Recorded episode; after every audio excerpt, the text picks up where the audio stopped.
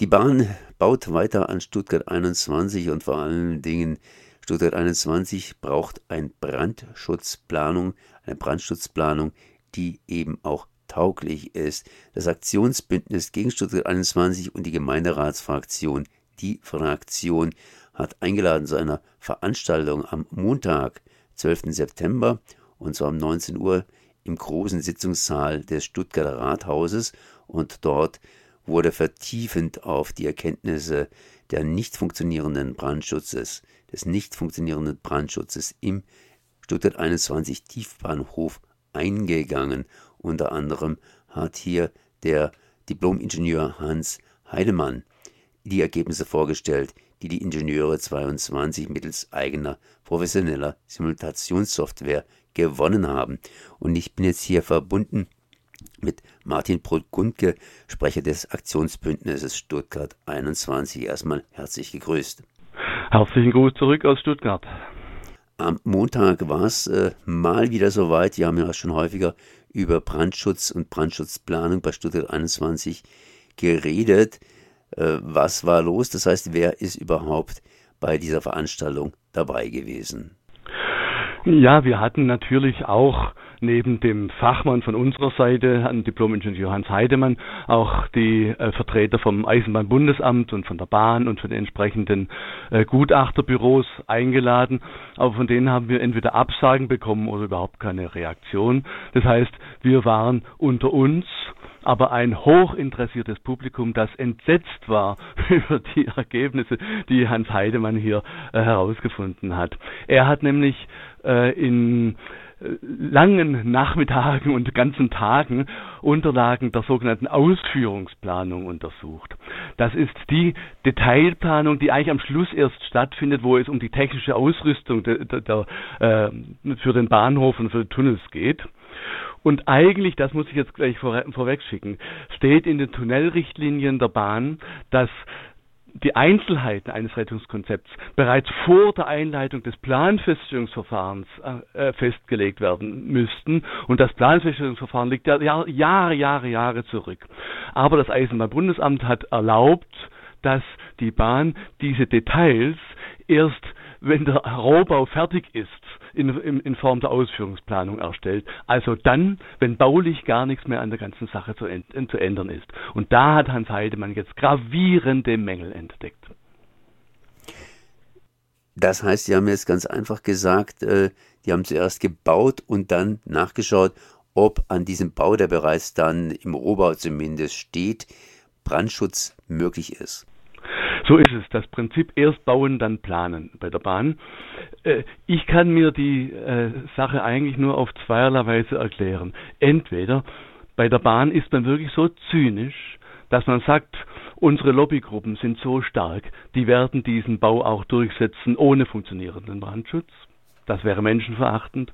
Oder die Bahn hat gar kein Interesse am Betrieb dieses äh, Tiefbahnhofs, sondern sagt, wir haben genug Geld mit dem Bau des Bahnhofs äh, verdient. Also die Gruppen, die wir unterstützen wollen, diese äh, Bauunternehmen haben genügend äh, verdient daran. Ob der Bahnhof funktioniert oder nicht, ist egal. Wir haben doch noch einen funktionierenden Kopfbahnhof oben und der funktioniert wirklich immer noch glänzend. Wir brauchen den Tiefbahnhof gar nicht. Ja, das, äh, das ist eigentlich nicht möglich, oder? Es ist te technisch praktisch vollkommen möglich. Es ist überhaupt kein Problem, den Kopfbahnhof wieder in den alten Zustand zurückzuversetzen und ihn weiterhin so zu betreiben wie alte Jahre. Er ist erweiterungsfähig, er hat viele Möglichkeiten. Äh, noch 50 Prozent Steigerungsmöglichkeiten der Kapazität sind mühelos leistbar für den Kopfbahnhof. Den Tiefbahnhof könnte man, so äh, würden wir es vorschlagen, für andere Sachen nutzen, zum Beispiel für ein vollautomatisches Logistiksystem, das äh, Waren vom Stadtrand ins Zentrum und vom Zentrum wieder an den Stadtrand äh, transportiert. Also man kann die gebauten Tunnelröhren auch anderweitig verwenden. Man braucht den Tiefbahnhof nicht. Aber es ist ein politisches Problem. Die Politik hat die Sorge, ihr Gesicht zu verlieren, wenn der Tiefbahnhof nicht in Betrieb geht. Deswegen, man wird alles dran setzen, diesen Tiefbahnhof in Betrieb zu setzen aber eben mit einem katastrophalen Brandschutz. Jetzt hat der Tiefbahnhof, beziehungsweise eigentlich ist es ja eine Tiefbahnstation, hier mehrere, mehrere Punkte, an denen entsprechend Kritik geäußert wird. Ich sehe hier gerade mal etwa neun Punkte auf jeden Fall, die aufgelistet sind. Welche dieser neun Punkte sind besonders gravierend, kann man besonders hervorheben? Besonders äh, gravierend ist sicher, äh, dass der, das Gebläse das ein Riesengebläse, ein, drei Stockwerke hoch, äh, das für die Entrauchung des Tiefbahnhofs gedacht ist, dass dieses Gebläse an einer Stelle angebracht ist, an der der Luftstrom in die Tunnels geblasen wird und es keine Vorrichtung gibt, die, die die Luft umlenken würde und in den äh, Tiefbahnhof lenken würde. Das heißt, die gesamte Gebläseluft wird verteilt auf sechs Tunnelröhren und den Tiefbahnhof und es kommt also nur ein ganz kleiner Teil der Luft, die nötig ist, um den Rauch abzudrängen aus dem Tiefbahnhof, wirklich im Tiefbahnhof an. Es ist dort nicht möglich, den Rauch zu vertreiben. Das ist das Wichtigste, äh, wohl, was äh, die Bahn einfach baulich falsch gemacht hat was einfach nicht funktionieren kann jetzt zu, am Ende. Und dann natürlich bei dem Rettungskonzept hat äh, die Bahn ähm, eine Brandbemessungskurve angelegt. Das ist eine Kurve, an der man absehen kann, ab welcher Minute seit Brandbeginn entsteht, entstehen welche Temperaturen. Und da hat die Bahn eine dermaßen flache Anfangskurve zugrunde gelegt, äh, damit erst nach etwa 15 Minuten ein äh, wirklicher Vollbrand und damit die große äh, Verrauchung entstehen kann. Tatsächlich aber bei tatsächlichen Brandversuchen stellt man fest, dass ein Vollbrand mühelos bereits nach sieben Minuten äh, entstehen kann. Außerdem hat die Bahn äh, bei ihrem äh, Entfluchtungskonzept nur etwa 4000 Fahrgäste angenommen, die pro Bahnsteig zu entfluchten sein würden. Sie hat damit aber nicht berücksichtigt, dass bei der sogenannten Stresstest 120 Doppelbelegungen der Bahnsteige pro Tag vorgesehen sind. Doppelbelegung heißt, an jedem Bahnsteig stehen zwei Züge. Es müssten also pro, pro Bahnsteig 8000 äh, Menschen in Sicherheit gebracht werden. Das können schon allein die Treppen, äh, die viel zu steil und viel zu schmal sind, äh, nicht leisten. Das wären zumindest mal drei Punkte, die zu kritisieren sind. Jetzt äh, baut die Bahn weiter. Was mich überrascht hat, war, dass sie gesagt haben, dass man oben praktisch äh, noch ohne größere Probleme weitermachen könnte mit dem Kopfbahnhof. Der Kopfbahnhof ist ja im Prinzip noch nie abgebaut. Der Kopfbahnhof ist voll in Betrieb. Er musste nur um die die Breite der Tiefbahnhofbaustelle äh, nach Osten verschoben werden, damit die Gleise nicht über der Baustelle äh, enden. Und aber der verschobene Bahnhof hat jetzt etwas kürzeres Gleisvorfeld. Die Kurvenradien im Gleisvorfeld sind etwas schmaler dadurch. An manchen Stellen müssen die Züge jetzt etwas langsamer fahren. Aber man kann mühelos wenn unten aufgehört wird zu bauen, die Gleise wieder an die ursprüngliche Position zurückziehen und den Bahnhof wieder voll äh, in Betrieb nehmen. Er ist jetzt immer noch mit seinen ganzen 16 Gleisen voll in Betrieb, äh, der Kopfbahnhof, nur mit ganz leichten Einschränkungen, weil eben die Kurvenradien äh, nicht mehr äh, stimmen. Ich betone nochmal, 16 Gleise hat der Kopfbahnhof, der Tiefbahnhof wird nur 8 Gleise haben. Er wird erschreckend viel weniger äh, Zug, Züge leisten können. Die Bahn fantasiert, das kann ich vielleicht noch erwähnen bei der Gelegenheit, die Bahn fantasiert von einem S-Bahn-ähnlichen Fernzugbetrieb im Tiefbahnhof, wo in, in, wenigen Minuten Abstand die Fernzüge dann einfahren und dadurch die Zahl der Gleise nicht so schlimm ist, weil die Züge schnell draußen sind, kann der nächste Zug reinfahren.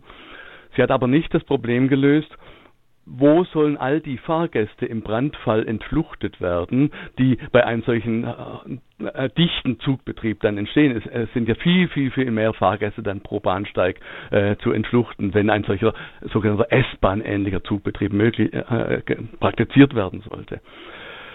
Also, der Kopfbahnhof funktioniert voll, der Tiefbahnhof wäre erheblich schlechter als der Kopfbahnhof und wir arbeiten daran, dass der Tiefbahnhof gar nicht in Betrieb geht und hoffen dabei darauf, dass die Bahn einfach keine Betriebsgenehmigung bekommt. Wir sind auf, äh, durch Öffentlichkeitsarbeit, durch Gerichtsverfahren, äh, durch politische Arbeit äh, ständig äh, daran, äh, Druck aufzu, äh, auszuüben auf die Bahn, damit der Tiefbahnhof nicht in Betrieb gehen kann. Das vermutete Szenario ist, die Bahn wird aus Alibi-Gründen, damit es gut aussieht, ein paar Alibi-Züge äh, fahren lassen durch den Tiefbahnhof und aber feststellen, das reicht nicht vorne und hinten, weder für den Brandschutz noch für den Zugbetrieb. Also werden wir einen Kopfbahnhofgleise übrig lassen. Ob alle 16, das ist unwahrscheinlich. Wir kämpfen dafür, dass alle 16 Gleise bleiben und der, und der brandgefährliche Tiefbahnhof gar nicht erst für Menschen, äh, also sondern nur für Warenbetrieb äh, in Betrieb geht. Wann werden diese Punkte tatsächlich vor Gericht noch behandelt? Das heißt, wann wird das Ganze hier nochmals offiziell durchgehechelt? Das heißt, bei dieser Veranstaltung jetzt waren ja eher die Leute oder ihr unter euch und habt nochmals das Konzept äh, oder das Nicht-Konzept Brandschutz durchdiskutiert. Wir haben zurzeit eine äh, Klage gegen das Eisenbahnbundesamt laufen, von der aber noch nicht klar ist, wann es zur Verhandlung äh, kommen wird. Und wir sind in engem Austausch mit dem Stuttgarter Chef der Feuerwehr, der eigentlich zuständig ist, dieses Brandschutzkonzept äh, überhaupt dem zuzustimmen, das zu genehmigen. Wir sehen da aber, das braucht Zeit. Das ist unheimlich zäh, die Auseinandersetzungen mit ihm, weil man merkt, er ist unglaublich unter Druck von, von Seiten der Lobbygruppen, die da ja ein, ein Wohngebiet bauen wollen, an der Stelle, an der jetzt noch der Kopfbahnhof äh, steht. Und da ist die Bauwirtschaft natürlich mit, mit, mit Milliardenbeträgen äh, dran interessiert. Das heißt, alle Beteiligten äh, schieben die Sache zeitlich raus, damit man möglichst viel gebaut hat und möglichst großer Druck ist, äh, damit das Ding äh, der Tiefbahnhof umgesetzt äh, werden kann. Wir können überhaupt keine Zeit angeben, wann es soweit ist. In Betrieb gehen soll der Tiefbahnhof 2025, aber es gibt die, das haben wir eh nie geglaubt, aber es gibt auch von der Bahn aus erste Signale, dass sie das wohl nicht schaffen würden.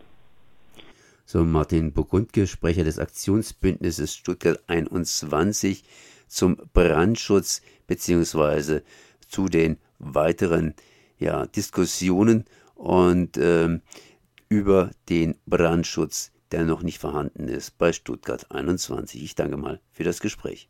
Ich danke auch für Ihr Interesse. Auf Wiederhören.